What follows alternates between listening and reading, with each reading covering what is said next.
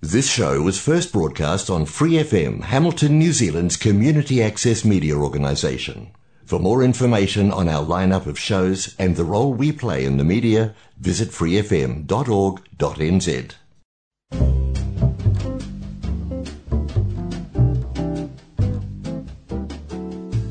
Kia ora, Brasil! O programa de rádio comunitária em Hamilton, na Nova Zelândia, para brasileiros ao redor do mundo.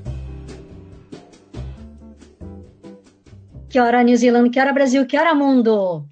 Este é o Que Hora Brasil, programa feito por brasileiros aqui na Nova Zelândia ou em qualquer lugar do mundo para pessoas que tenham interesse em experiências de vida, projetos, para saber como o brasileiro mantém ou possui ou adquire a garra sobrevivendo e por todos os percalços que a gente passa nesse processo imigratório para qualquer país do mundo que seja. Meu convidado de hoje, ele é uma das pessoas creme de la creme, eu posso dizer assim, porque afinal de contas, não é um brasileiro qualquer que foi tentar a vida em outro país, aqui na Nova Zelândia, aliás. Este meu convidado de hoje, o Arthur Vale, ele, amicíssimo, muito obrigada, aliás, por estar aqui conosco. Ele é o professor né? Ah, já vou dizer da onde a gente vai contar muito mais. É um cara que, poxa, tem uma bagagem de conhecimento muito grande, passou pela PUC do Paraná e tudo mais. Então, Arthur, vale muitíssimo obrigada por estar aqui no Quero Brasil. Prazer é meu, obrigado, Maia. Vamos contar a nossa trajetória aqui e espero que o teu público possa aproveitar da, da experiência que eu tive até então. Pois é. Arthur, é, eu sei que você já veio com a família, né? Mala e cuia e tudo mais. As suas filhas vieram pequenininhas, né? Sim, uh, as gêmeas, elas tinham três anos, eu acho, na época, e a mais velha, uh, cinco para seis anos. Sim, vieram bem novas. Já fazem cinco anos e meio que a gente chegou. Puxa vida. A Bianca, sua esposa, aliás, para quem não teve a oportunidade de ouvir, ela já também foi entrevistada minha. Aliás, Bianca, muitíssimo obrigada, né? Espero que você esteja bem. Faz tempo que eu não te vejo, né, menina? Ela é uma empreendedora, então eu diria assim que nesse caso, a, apesar daquele provérbio casa de ferreiro espeto de pau, é, a Bianca é uma mulher que empreende, ela tenta, é, com garra, né? Ela vai trancos e barrancos, mas acredito que ela tem esse grande apoio você, né? Um mentor que pelo menos tenta guiar ou conduzir pelos caminhos do empreendimento. Sim, é, eu estou sempre ajudando. No passado, ela teve uma empresa de, de consultoria para quem procurava emprego lá no Brasil. Era uma empresa que a gente tinha juntos, mas depois que nasceram as gêmeas, ficou bem complicado para ela é, continuar com aquele serviço e grande parte do tempo, então, ela fica cuidando das crianças e, e as coisas da casa, uh, mas sempre está de olho em alguma oportunidade, sim. Uhum. Estando lá no Brasil, você que foi ativamente procurar para vir à Nova Zelândia, ou foi um convite que surgiu, assim, afinal de contas, como você era professor lá na PUC, né? Sim. Bom, a minha história, se eu pudesse resumir, ela é a seguinte: eu, eu sempre fui consultor na área de TI e eu viajava muito. em média, eu ficava quatro dias por semana fora de Curitiba, onde a gente morava. E até um ponto que a TAN me deu um cartão vermelho e eu li aquilo como sendo uma advertência e não como sendo um upgrade no programa de fidelidade. E eu percebi que eu precisava reduzir as minhas viagens e estar mais com, com a Bianca e, e com a Isabela, que tinha acabado de nascer. Então, eu fiz um plano para migrar para a carreira acadêmica. Então, em 2011, eu comecei o doutorado em, uh, em Curitiba e também, eu, nessa época, eu trabalhava numa empresa indiana, uma multinacional indiana de TI que tinha uma, um escritório em Curitiba. Depois que eu acabei meu doutorado, em 2015, eu comecei a buscar vagas no exterior. Inicialmente na Europa, até pela facilidade, eu possuo cidadania alemã, então não teria toda a questão de vistos, mas a, a única coisa que deu certo, vamos chamar assim, foi uma oferta de emprego de uma empresa de Lisboa, em Portugal, que ia me contratar.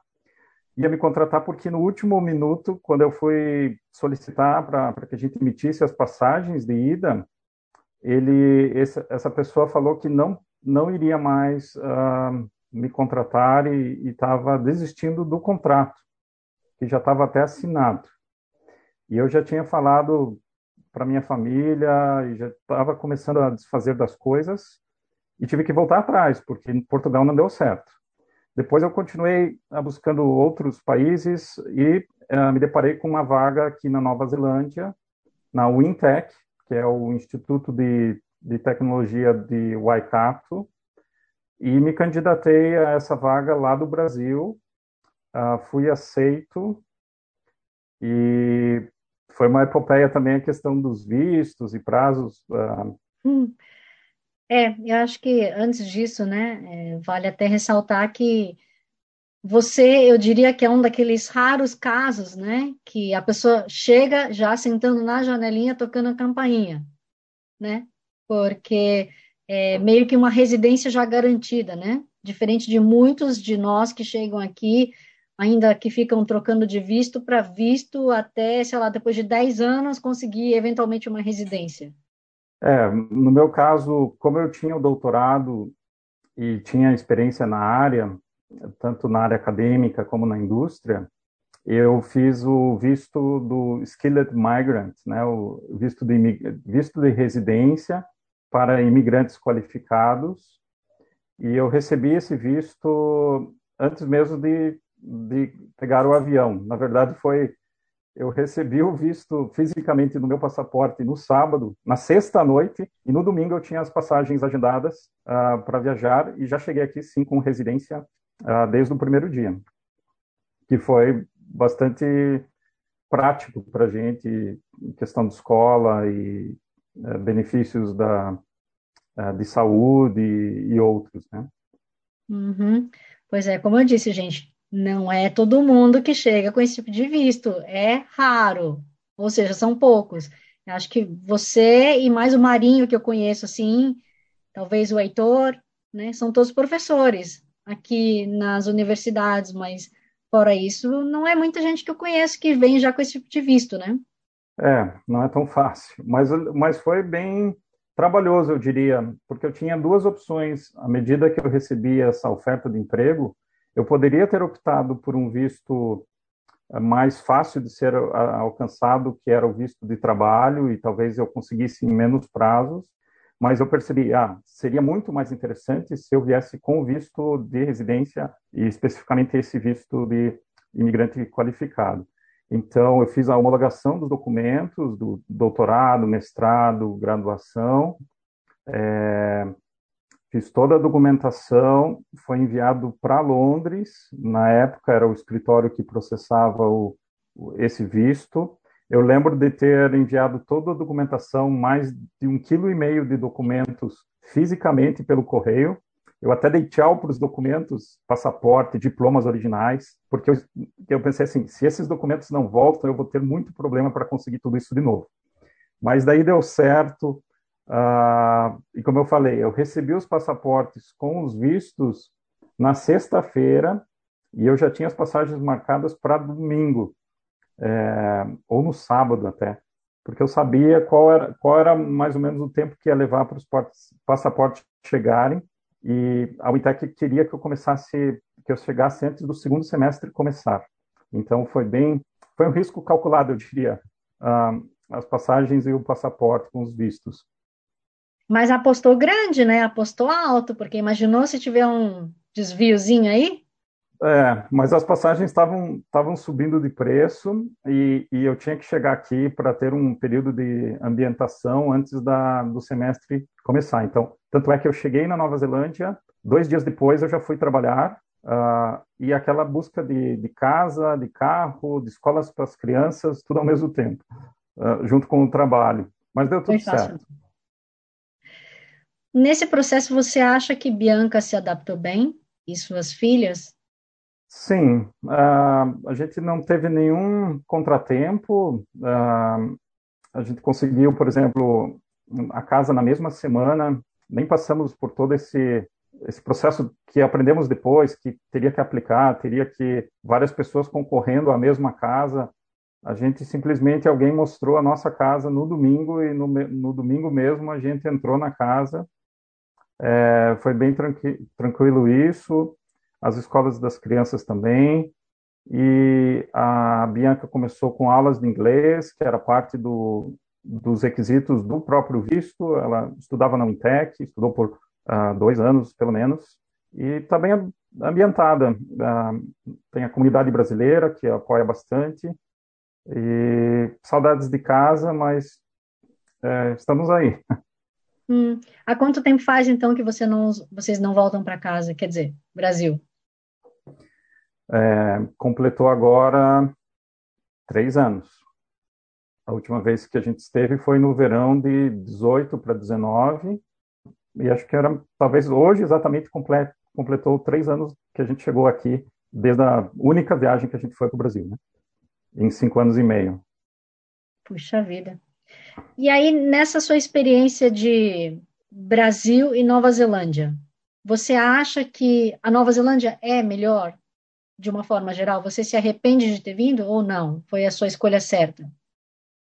Um, em nenhum momento eu me arrependi de ter vindo. Uh, obviamente que depois de um tempo você começa a perceber também que nenhum país é perfeito, né? Eu, eu, eu costumo falar que existe uma curva que você chega, você é bastante deslumbrado com tudo novo, um país diferente, um outro tipo de cultura, e depois você começa a acostumar com o ritmo, com alguns aspectos que no Brasil talvez sejam mais ágeis, mais é, interessantes, mas não há país perfeito. Acho que a Nova Zelândia é um misto bom de qualidade de vida, uh, oportunidades, segurança e um futuro interessante, talvez, para as crianças e até para, para nós mesmos.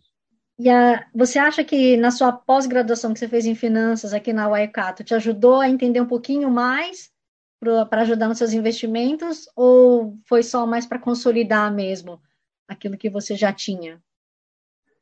Bom, investimentos apareceu para mim como uma necessidade de em algum momento eu me questionei que a, a, família toda era muito dependente do meu trabalho, né? E eu me perguntava o que que aconteceria caso eu perdesse esse trabalho ou eu ficasse é, impossibilitado de, de ter um trabalho, uma garantia. E eu percebi que talvez investimentos é uma das poucas formas que você tem de rentabilizar o seu capital sem precisar dedicar muito tempo e esforço para isso. Então, eu fui estudar sobre investimentos uh, desde 2009, antes mesmo de, de investir, uh, e depois fui buscar essa pós-graduação aqui na, na Universidade de Waikato sobre finanças, para também ter uma visão de como é o mercado local sobre investimentos. Uh, e foi interessante. É, hoje eu invisto tanto aqui como lá no Brasil, e estou bem satisfeito até o momento, apesar dos ups and downs aí dos investimentos, né? Mas você acha que, de uma forma geral, nos últimos 10 anos, o que, que rendeu mais, Brasil ou Nova Zelândia? A Nova Zelândia, ela tem uma ela tem um desempenho muito bom comparado até com os Estados Unidos. É, historicamente, a Nova Zelândia está entre os três países que nos últimos, sei lá, 50, 100 anos tem uma melhor média aí anual de, de retorno, junto com a Austrália e o próprio Estados Unidos. A economia é, de certa forma, mais estável, a moeda também.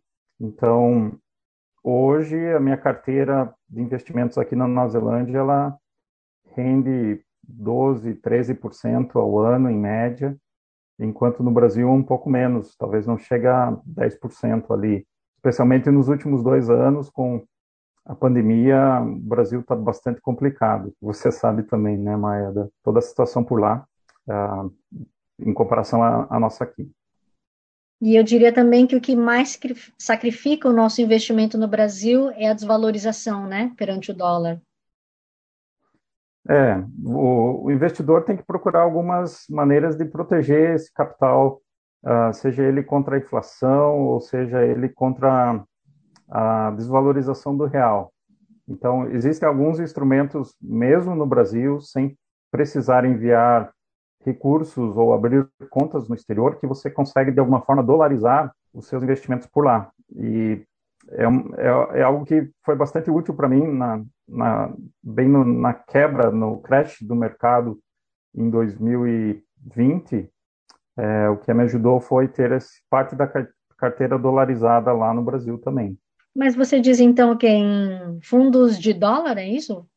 É, existem alguns fundos de investimentos que eles compram uh, um conjunto de ações internacionais. Por exemplo, lá no Brasil, ou até mesmo aqui na Nova Zelândia, você consegue comprar as 500 maiores empresas uh, dos Estados Unidos, né, o índice S&P 500 ou S&P 500, uh, com uma única compra.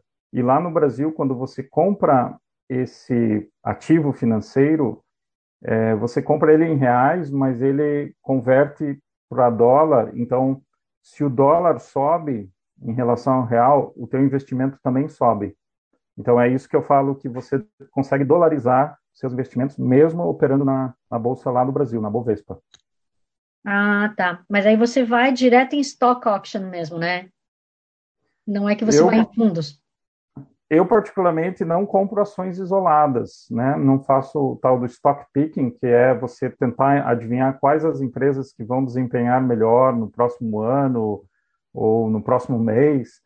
Eu normalmente compro o que a gente chama de ETFs, que são fundos de índice negociados na, na Bolsa de Valores. Então, por exemplo, com única compra, você compra as 500 maiores empresas do, dos Estados Unidos, ou você compra as 90 e poucas empresas do Ibovespa, né, do, do índice lá do Brasil, ou ainda aqui na Nova Zelândia, você pode comprar, por exemplo, as 50 maiores empresas negociadas em bolsas da Nova Zelândia, com um único ETF, entendeu? Uhum. Assim como a gente tem, então, a, a Bovespa e, sei lá, é, eu acho que eu consigo saber um pouco mais fácil de como comprar ações lá no Brasil. Mas aqui na Nova Zelândia também você tem algum aplicativo, alguma coisa que seja mais fácil de você entrar em contato com esse tipo de mercado? Sei lá, no Brasil tem até aqueles simuladores, né, que você pode brincar de é, simular investimento. Aqui também tem igual? Uh, tem. Uh, nos, últimos anos, nos últimos anos, o, o acesso para os investidores, pessoa física, uh, no mundo inteiro ficou muito mais fácil com, com as corretoras, até com aplicativos de celular, que você consegue investir ali a partir de 10 dólares ou, sei lá, um, 10 reais, eventualmente. E aqui na Nova Zelândia existem também essas plataformas, talvez a mais conhecida seja os Shares, que, que você consegue comprar tanto ações individuais aqui da Nova Zelândia, ou da Austrália, ou dos Estados Unidos.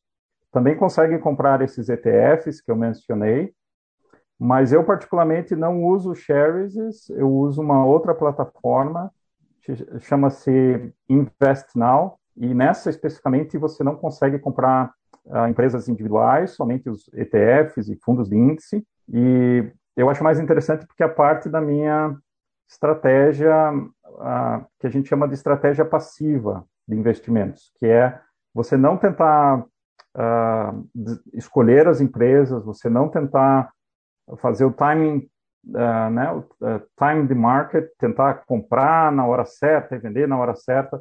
Você simplesmente compra o mercado como um todo e provavelmente você uh, foca ao longo prazo e fica contente com o retorno médio de mercado. Você não tenta bater o mercado nessa estratégia passiva. Por isso que o Invest Now é interessante para mim em comparação ao Shares, porque talvez eu ficasse tentado a comprar algumas empresas e tentar, é, ah, eu vou comprar a Air New Zealand uh, porque o mercado caiu e quando voltarem os voos ela vai recuperar, mas eu prefiro não fazer isso. Uhum. Então, mesmo com a pandemia, a Nova Zelândia também sofreu, também caíram as ações.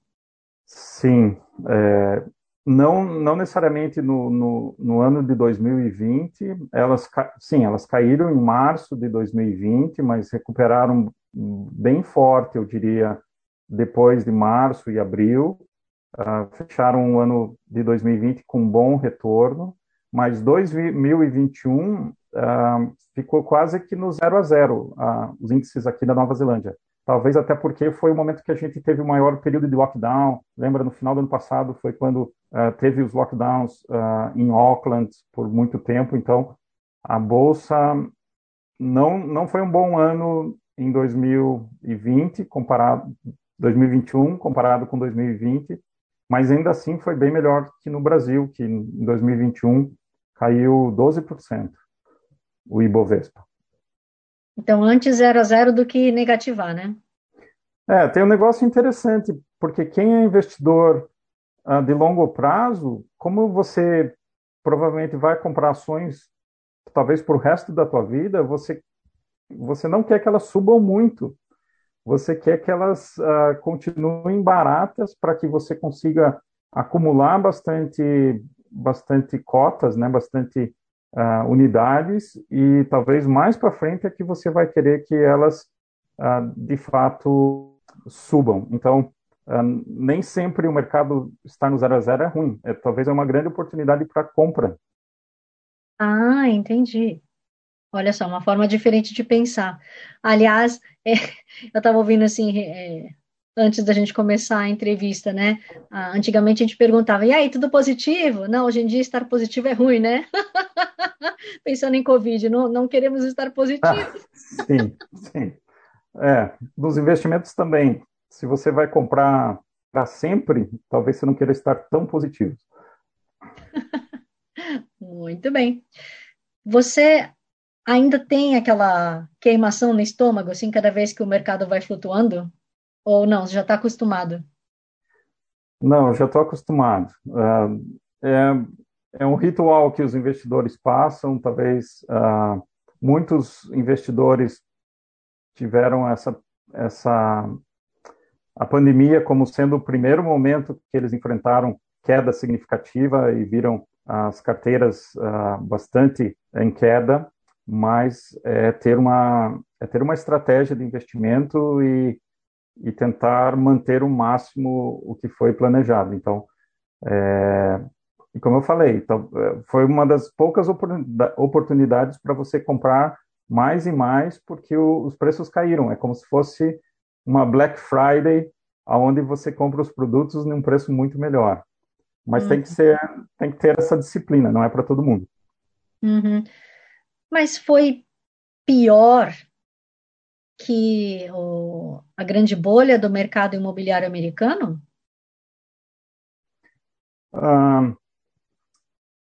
Se você pensar em termos de quedas, eles eh, foi uma queda mais rápida e foi uma queda maior. Mas o mercado voltou em muito, muito pouco tempo. Nos Estados Unidos, dois, três meses depois, ele já tinha, já começou a voltar e, e, e superou os, o, o, topo anterior, é, o que não aconteceu lá em 2008. Né? Em 2008 ficou pelo menos ali quase um ano ou mais é, com o mercado andando de lado, como a gente fala, antes de começar a subir. Uhum. A Nova Zelândia também sofre influência muito grande de eleições, assim como o Brasil, parece que, sei lá, é, você tem candidatos que anunciam XY, a bolsa cai ou sobe só com anúncio.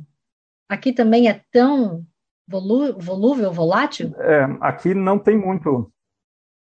É, eu diria que não. Uh, e, e foi uma surpresa para mim. Na época, eu já estava aqui na primeira eleição, quando a, a Jacinda foi eleita, né? Ou a, a chapa dela foi quem, quem ganhou o governo. É, e não se falava muito, eu esperava mais discussões da, da população e mais debates e mais já na segunda, na reeleição, eu percebi um pouco mais de, de discussões, eu, as pessoas acho que acompanhavam os debates na TV, mas o mercado financeiro ele, ele não é tão uh, afetado aí por, por algumas falas ou por uh, alguns escândalos que acontecem, como a gente tem na, uh, lá no Brasil. Então, eu, eu particularmente não acompanho as notícias de, de política aqui e continuo fazendo os meus investimentos e não percebo uh, a política afetando a economia como a gente tem lá no Brasil. Mesmo um não residente pode fazer investimentos aqui na Nova Zelândia? Bom, é uma boa pergunta, porque eu, como eu tenho desde, desde o início o visto de residência, eu nunca fui atrás para ver exatamente o que, que um, alguém sem o visto conseguiria fazer. Eu sei que uh, o KiwiSaver, ele é que é uma espécie de investimento, é uma espécie de uh, previdência que a gente tem aqui na Nova Zelândia, você precisa ser uh, residente é, ou cidadão, né? E que e você, é, eu acredito que você tenha que morar na Nova Zelândia. Já os investimentos, uh, eu tenho visto pessoas que não têm a residência, eles têm um, eles conseguem abrir uma conta no Charities. Então, eu acredito que uh, investimentos você não precisa ser residente, apenas por ver pessoas que operam o Charities uh, e que não ainda não têm o visto, por exemplo, mas para o KiwiSaver você precisa ser cidadão ou ter um, o direito de morar permanentemente na, na Nova Zelândia. Uh, lembrando que o KiwiSaver é aquele programa onde o, o empregador ele contribui com 3% do salário da pessoa para essa essa conta de investimentos. Uh, o empregado ele tem algumas faixas que ele pode escolher, né, entre 3 até 10%, e o governo também faz, faz alguma contribuição, uh, dependendo do valor que você investe ou que se aplica nesse, nessa conta, o governo pode te dar até 520 dólares todo ano. 520 dólares o ano? O governo dá 520, dólar, 520 dólares todo ano para quem contribui pelo menos mil, uh, mil e pouquinho, mil e quarenta uh, dólares todo ano para o KiwiSaver. Ok, entendi. E aí aquela velha história que nem o nosso FGTS no Brasil, então, só saca para comprar imóvel ou quando você for aposentar? Exato. Ou ainda em duas outras situações, que é se você uh, sai do país, né? Se você uh, volta para o teu país de origem ou vai para outro país, ou se você é cidadão da Nova Zelândia e sai para outro país, você tem direito de, de sacar parte aí do, do KiwiSaver. Uh, e também se você tem uma doença crítica, em alguns casos você consegue também sacar. E obviamente se a pessoa morre, uh, acho que a conta vai para os beneficitários, né? Uhum, entendi. Bom, é, infelizmente, como o Brasil não tem, é, como é que chama? Aquele acordo, acordo, né?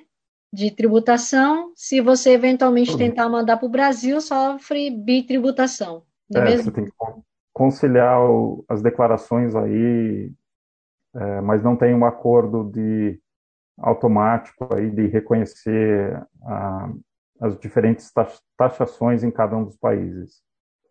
Uhum. Quando você se aposenta, você pode sacar tudo uma vez ou não? Você tem que sacando aos poucos, que nem a aposentadoria. Você pode sacar tudo de uma vez ou ainda pode continuar é, sacar à medida que você precisa, né? E, e continua rendendo esse, esse, essa tua conta aqui, o Saver, pode continuar rendendo. Lembrando que ela tem alguns, uh, algumas categorias, né? A mais conservadora, que não investe em ações uh, e fundos de ações, até a, a categoria mais agressiva, que investe 80% no que a gente chama de renda variável, né? A renda variável é aquela que você não sabe qual vai ser o retorno dos seus investimentos. Você não, não, não tem uma taxa pré-acordada como é na renda fixa. Mas você pode escolher durante, sei lá, o tempo, sei lá, após um ano, ah, não gostei, não quero mais ser agressivo, quero ser mais conservador e etc. Você pode migrar para outras uh, dessas categorias. É, só tem que saber o, saber o que você está fazendo, né? Porque, por exemplo, se alguém tinha uma, uma conta, uma, um plano bastante agressivo e, e quer mudar isso depois do que o mercado caiu, como foi em março de 2020, é, e migrar para uma conta mais conservadora, ele, essa pessoa perderia dinheiro, perdeu dinheiro, na verdade. Ah, então você tem que saber qual é a melhor hora de fazer esses movimentos. Uhum. Arthur, para uma pessoa normal ali que sempre viveu só de poupança, né, ou aquele, aquelas contas de investimentinho que o próprio banco recomenda ali, do que deixar parado na sua conta corrente, qual o primeiro passo para uma pessoa se aventurar nesse mundo do investimento? O que, que você recomendaria? Bom, antes de mais nada, é a pessoa saber o que ela vai fazer. Né? Então, um, um estudo prévio é necessário. Depois tem alguns pré-requisitos, né? você não deveria começar a investir se você não tem, se você tem dívidas críticas. Por exemplo, se você está num financiamento de uma casa, é, seja aqui ou seja lá no Brasil, e você paga uma, uma taxa de, de juros significativa, talvez o melhor seria tentar quitar essa dívida ou diminuir os valor, o prazo antes de começar a investir, porque talvez você não consiga uma rentabilidade maior do que a, a taxa de juros que o banco está cobrando de você. Então, eu diria, um, o primeiro pré-requisito é não ter essas dívidas críticas. O segundo pré-requisito é você ter uma reserva de emergência, um valor que você consegue acessar muito facilmente para caso as coisas né, deem errado na, em algum aspecto da sua vida. Ou você perdeu o seu emprego, ou você ficou doente, ou você teve uma despesa inesperada, sei lá, teve que trocar de carro porque o carro sofreu um acidente, alguma coisa assim. É, então, tenha uma reserva de emergência. Alguns falam, falam que você deveria ter talvez três ou até mesmo seis meses do, dos seus custos mensais ah, em, em, em, uma, em, algum tipo de conta que você consiga acessar muito facilmente. Depois, os primeiros passos, finalmente, seriam ah, você conhecer o seu perfil de investidor. Será que você é, é agressivo de fato? Ou será que você é bastante conservador? Será que você vai conseguir conviver se o mercado cair 20, 30 ou 50%, como foi o caso ali do, do, de março de 2020? Então, Existem alguns questionários que te ajudam a identificar qual é o seu perfil. Depois, você deveria saber quais são os seus objetivos, né? Para que, que você está guardando esse dinheiro? É para o longo prazo, de fato? Ou é para comprar uma casa daqui a cinco anos, ou dois anos? Ou é para viajar para o Brasil? Então, ah, de acordo com esses seus objetivos e o seu perfil, os seus investimentos irão mudar. E depois, finalmente, agora que você sabe o seu perfil, e os seus objetivos, você deveria construir uma carteira de investimentos que seja diversificada, uh, que tenha uma expectativa de retorno compatível com o risco que ela apresenta e que, obviamente, esteja alinhada aos seus uh, objetivos. Puxa vida, parece bastante informação, né?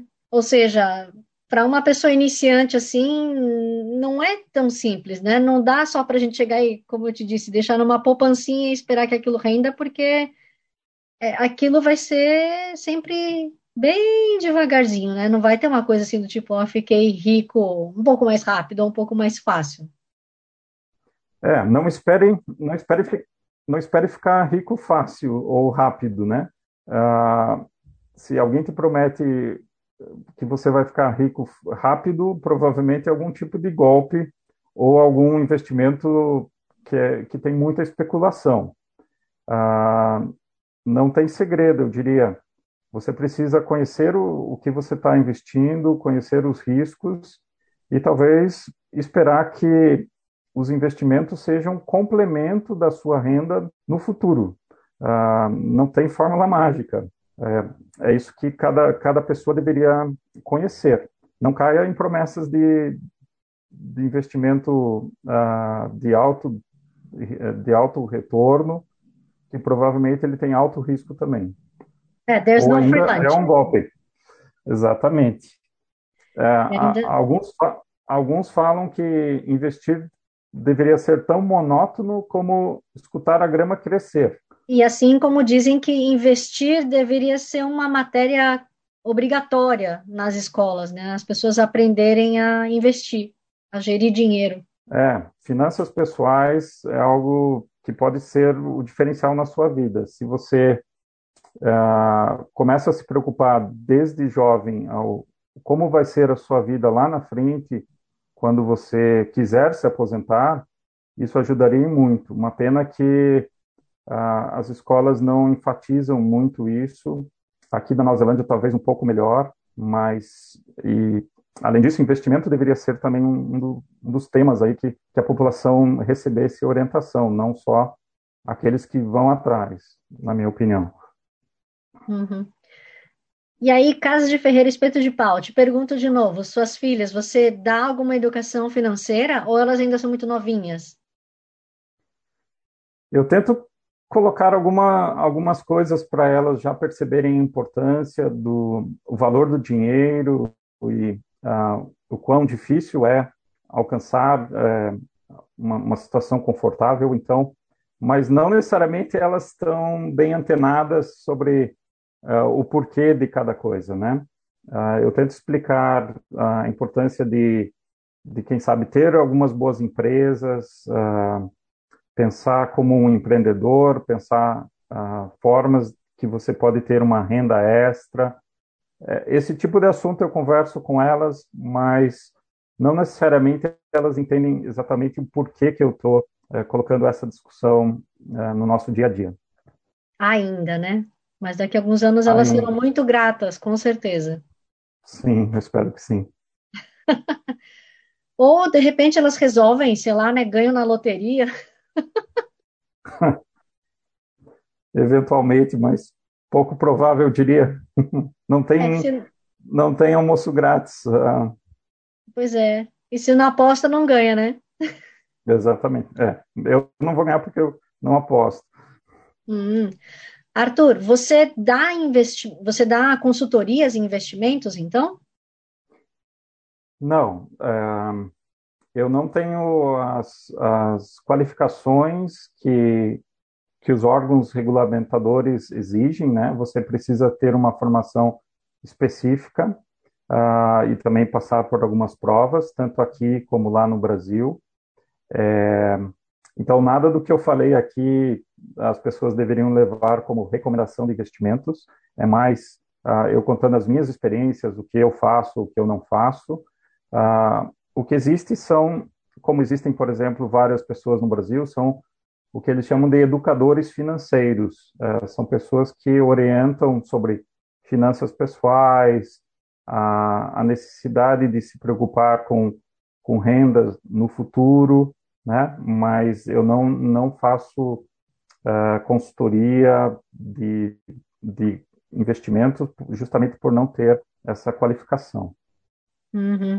Ainda, talvez eu pretenda ter, e aquela pós-graduação que eu fiz é um dos passos aí para uh, ah, para talvez entrar nesse mercado aí mais para frente. Poxa vida! De repente, se você pesquisar bem, vai faltar só lá um crédito para você virar investidor, ou quer dizer, o consultor, e nem sabe, né? É, tem, talvez, talvez seja esse caminho, sim. Ah, esse curso pode ser um pré-requisito para algum outra, algum complemento e daí ah, habilitar ah, aqui na Nova Zelândia a fazer esse tipo de serviço. Vamos ver o que os próximos períodos ah, deixam aí para gente. Uhum. E para um homem que já é tão estudado, que tem tanto conhecimento, tanta vivência de vida, te sobra tempo para fazer algum hobby? Boa pergunta. É, eu tive alguns hobbies uh, lá no Brasil que eu não consegui uh, fazer aqui, não por falta de vontade, mas porque as, a situação não me, me ajudou em nada. Lá no Brasil, eu colecionava, também é relacionado a dinheiro, eu colecionava cédulas. Uh, Materista. Uh, na verdade, o termo é numismata. Filatelista é para quem coleciona selos, né? Verdade. Uh, numismata é para quem coleciona moedas e, e, cédulas. Eu colecionava cédulas do, da época do Cruzeiro e todas as moedas que a gente teve no Brasil. Uh, também colecionava é, cédulas da Alemanha e, e, e, sobretudo, do período inflacionário da Alemanha entre as duas guerras, que emitiu moedas de milhares ou bilhões de marcos, literalmente uma única cédula que, que tinha um, valor de face de bilhões de marcos e que você ainda encontra como se tivesse saindo da Casa da Moeda hoje por alguns reais, você encontra uma cédula nova da Alemanha uh, de, da década de 1930, por exemplo. Aqui na Nova Zelândia, esse mercado é, ele tem os seus uh, adeptos, mas a, por ser a influência inglesa, a maioria das coleções são de relacionadas às moedas antigas da Inglaterra ou até mesmo da Austrália e da Nova Zelândia. Então, eu não encontrei essas mesmas cédulas da, da Alemanha aqui para venda como encontro lá no Brasil. Poxa vida! E aonde que está sua coleção? Você trouxe tudo ou você deixou no Brasil? Eu deixei no Brasil. Ah. É, tá sob custódia da, da minha família, mas, uh, enfim, é, não tinha como trazer. Eu lembro da, da gente vindo com cinco malas, uh, uma para cada, cada pessoa, cada um com a sua, e priorizando bastante o que trazer. Então, minha coleção ficou por lá. Tanto a minha coleção de, de moedas, como a coleção de CDs e, e outras coisas que eu, né, você perguntou de hobbies, uh, também tenho coleções de CD que está lá na casa da minha mãe.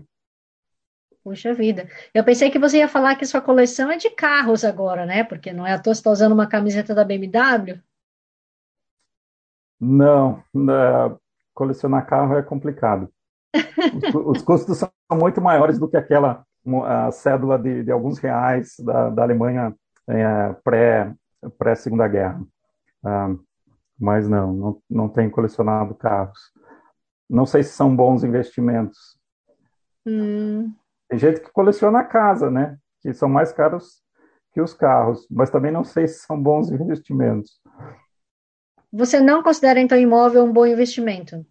Bom, é, esse é um tema polêmico de certa forma. Eu diria que eu não considero a compra de uma, uma única casa onde você vai morar um, um bom investimento, porque investimento no conceito é algo que coloca dinheiro no seu bolso. Uh, uma casa pode sim colocar dinheiro no seu bolso quando você faz uma venda e, e essa venda é por um preço muito maior do que você pagou, mas no dia a dia a casa onde você mora ela tira dinheiro do teu bolso. É, é, existem a, os custos de junto à prefeitura, né, ou equivalente à prefeitura aqui na Nova Zelândia, existem os custos de manutenção. Uh, então, certamente, ao meu ver, a, a, casa onde você mora não é um investimento. Uh, talvez possa ser no longo prazo, se o mercado continuar maluco, como a gente tem esse mercado aqui na Nova Zelândia. Mas eu, particularmente, acredito em imóveis como um investimento mas numa situação onde você tem mais de um imóvel uh, para aluguel e também para valorização uh, de forma diversificada. Existem mecanismos para você fazer isso. Hum, e eu faço, mas, mas não com, com casa para morar. Eu moro de aluguel aqui. Uhum. Eu acho que isso me lembra bastante o pai rico, pai pobre, né?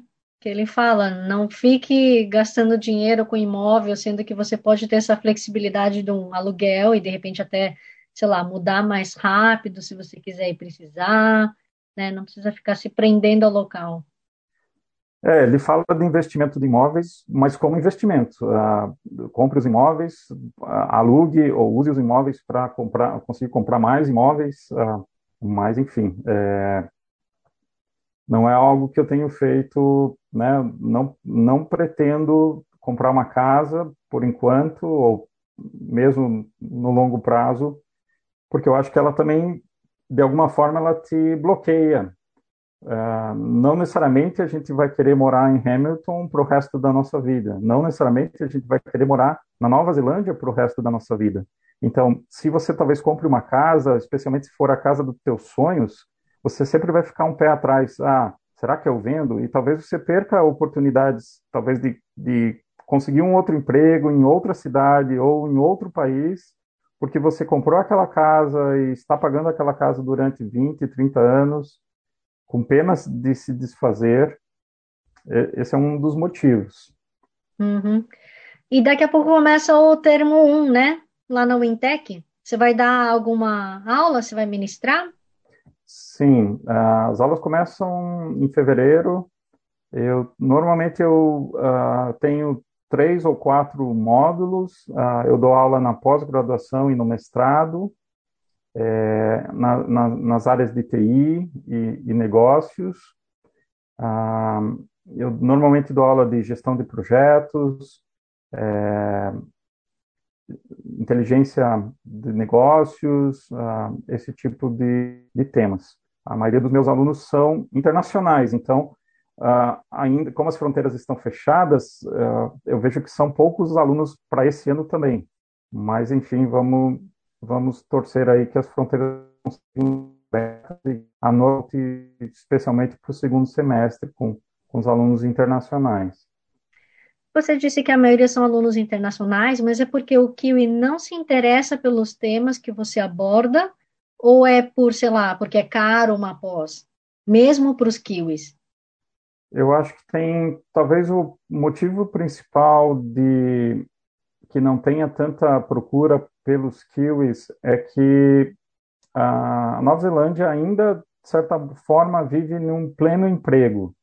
Então, ah, talvez o, o Kiwi fez uma graduação e ele já consiga um emprego, então ele não tem essa necessidade de fazer uma pós-graduação ou um mestrado, porque a competição aqui é bem menor. No Brasil, a gente sabe que para você se diferenciar, talvez a pós-graduação já não seja mais suficiente. Você tem que ir para o mestrado. Eu próprio fiz o doutorado.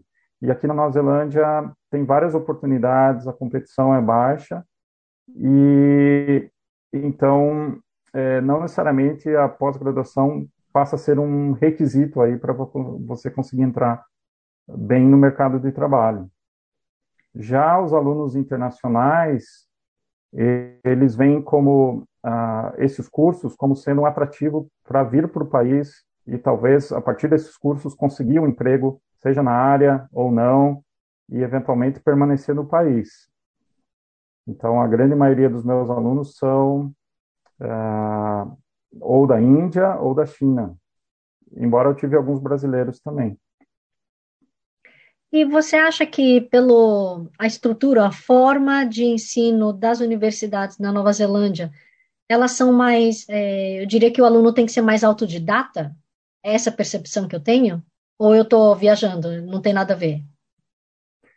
O aluno tem que correr atrás um pouco mais do que a gente estava habituado no Brasil.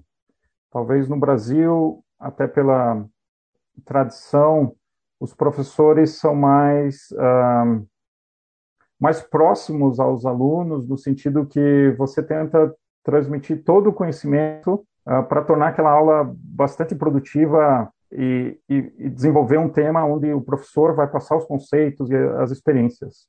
Aqui na Nova Zelândia, é uma modalidade onde ah, os alunos deveriam desenvolver mais ah, de, por conta própria a partir de um de um de uma aula mais curta, eu diria, uma aula expositiva mais curta, onde os alunos desenvolvem desenvolvem conteúdo a partir desse dessa visão geral, vamos falar assim. Uhum. E se você que já é um black belt, Six Sigma, tão capacitado, com doutorado, tudo mais, o que que você tem ali de próximos sonhos, projetos? Bom, é, primeiro que eu acho que todas essas qualificações que eu busquei me ajudaram a poder decidir que tipo de emprego, que tipo de, de atividade eu quero fazer. Ah, tanto é que quando eu decidi fazer o doutorado, foi visando uma carreira acadêmica, né? Onde provavelmente a experiência e a idade contam ainda muito para uma carreira acadêmica em relação a uma carreira na indústria, especialmente de TI, onde se você tem 40 anos ou mais, as empresas já não olham com tantos bons olhos. Então, é, essa busca que eu fiz por certificações como Six Sigma Black Belt, que você comentou, ou o próprio doutorado, foi pensando ou em, em ter uma própria consultoria, uh, ou ainda a carreira acadêmica. E onde eu vejo daqui para frente, eu faço, além das aulas na Wintec, eu faço pesquisa acadêmica. E atualmente a minha pesquisa é em relação à, à ciência de dados, né? Aplicada ao mercado financeiro. Então, estou tentando juntar essas duas coisas que eu tenho estudado é, nos últimos anos, que é a, questão de análise de dados, a, a gestão quantitativa de, de dados, é, com o mercado financeiro. Então, essa está sendo uma minha, minha, meu tema de pesquisa E é isso que eu tenho buscado aí uh, no curto, médio prazo. Uhum. Ok. Eu acho que você é uma pessoa que tem aqueles planos e projetos sempre para muito lá para frente, né? Assim como seus investimentos, então. Nada a curto prazo. É, as coisas as coisas no curto prazo elas já foram planejadas há um tempo atrás. Então, você tem que sempre ter um planejamento anterior para saber como vai ser daqui a 5, 10 anos. É, alguns não concordam muito com essa minha visão, falam que eu deveria, né, o, o discurso de você não sabe se vai estar vivo daqui a dois anos, cinco anos, porque se preocupar com os 10, 15, 20 anos na frente, mas é, eu acho que sim, é, é, nesse, é necessário ter esse planejamento, até porque se você tem família, você quer deixar uma certa situação favorável para os seus filhos, uh, e também esses ensinamentos vão ajudá-los, porque a vida deles é no longo prazo, né? A nossa que o longo prazo está cada vez mais curto, mas eles ainda têm uh, vários anos aí e qualquer ensinamento vai ser muito benéfico para todos. Com certeza. Então, Arthur, como eu te avisei antes da gente começar o programa, chegou aquele momento, você vai escolher uma música brasileira e dedicar para alguém. Ok, música brasileira não é o meu forte, não é o, o que eu escuto no, no dia a dia. Eu escuto muito do rock dos anos 70, da Inglaterra, mas escuto alguma coisa do Brasil, obviamente, e a minha escolha é Infinita Highway, do, dos Engenheiros, e eu dedico para Bianca, minha esposa. Perfeito, muitíssimo obrigada. Quer mandar algum recado para a família também do Brasil? Para a família do Brasil, é, muitas saudades. É, espero que a gente consiga se ver fora do WhatsApp o quanto antes, é, seja a gente indo para lá ou seja alguém vindo de lá quando as fronteiras abrirem. É, a saudade é bem grande. E que a saúde nos permita, né, ter esse reencontro, porque não tá fácil não, né? Dá um frio na barriga cada vez que a gente vê um familiar ficando doente, não é não? Exato, e agora parece que todo mundo tá com o Covid, né? É lá no Brasil. Mas uh, é isso. Maia, obrigado pela oportunidade. Eu é que agradeço. Bom, e meus queridos ouvintes, ou espectadores. Espero que vocês tenham gostado bastante. Se vocês quiserem saber um pouquinho mais do Arthur, pode também entrar em contato com ele ou dar uma olhadinha no site da Wintec, que ele vai estar lá. Ele é um professor, não é mesmo, Arthur? Sim, sim. E se você também tiver alguma experiência de vida, algum projeto que você quer compartilhar, entre em contato com a gente, que é Brasil, Brasil com Z, seja pelo Facebook ou pelo Instagram, que a gente vai ter o maior prazer em dar a voz à comunidade brasileira e a gringa, aonde quer que ele esteja no mundo. E como sempre, eu não posso deixar de agradecer Free FM, Vox Brasil e todas as rádios afiliadas que estão retransmitindo Quero Brasil, assim como Kevin MacLeod pela trilha sonora de Quero Brasil, Bossa Antiga.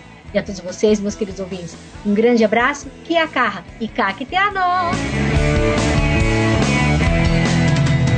Quando eu vivia e morri em Porto Alegre, eu não tinha nada, nada a temer. Mas eu tinha medo, eu tinha medo dessa estrada. Olha só, veja você que quando eu vivia e morri em Porto Alegre, eu tinha de tudo, tudo ao meu redor. Mas tudo que eu senti era que algo me faltava. E à noite eu acordava encharcado de suor. Não queremos ter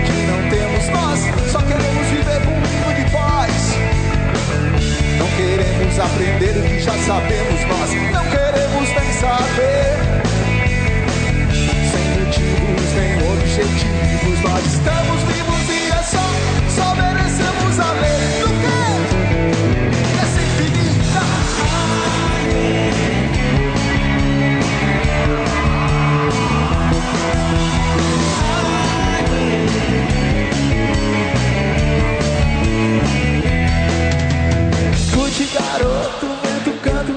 Desce que uma banda nunca toca sem razão. Então me digam, garotos, será a estrada uma prisão?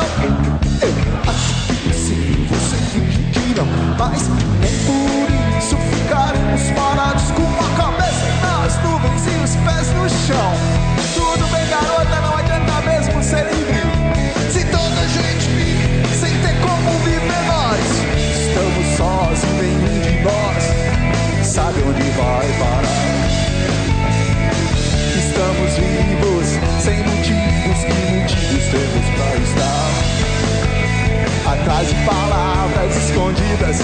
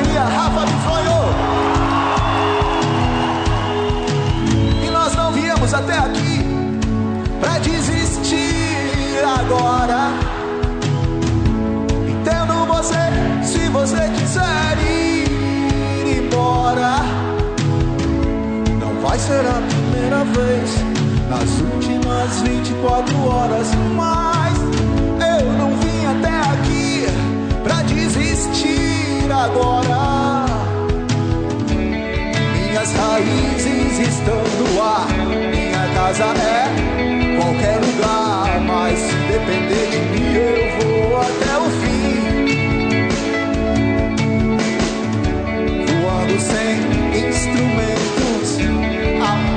sabor do vento. Se depender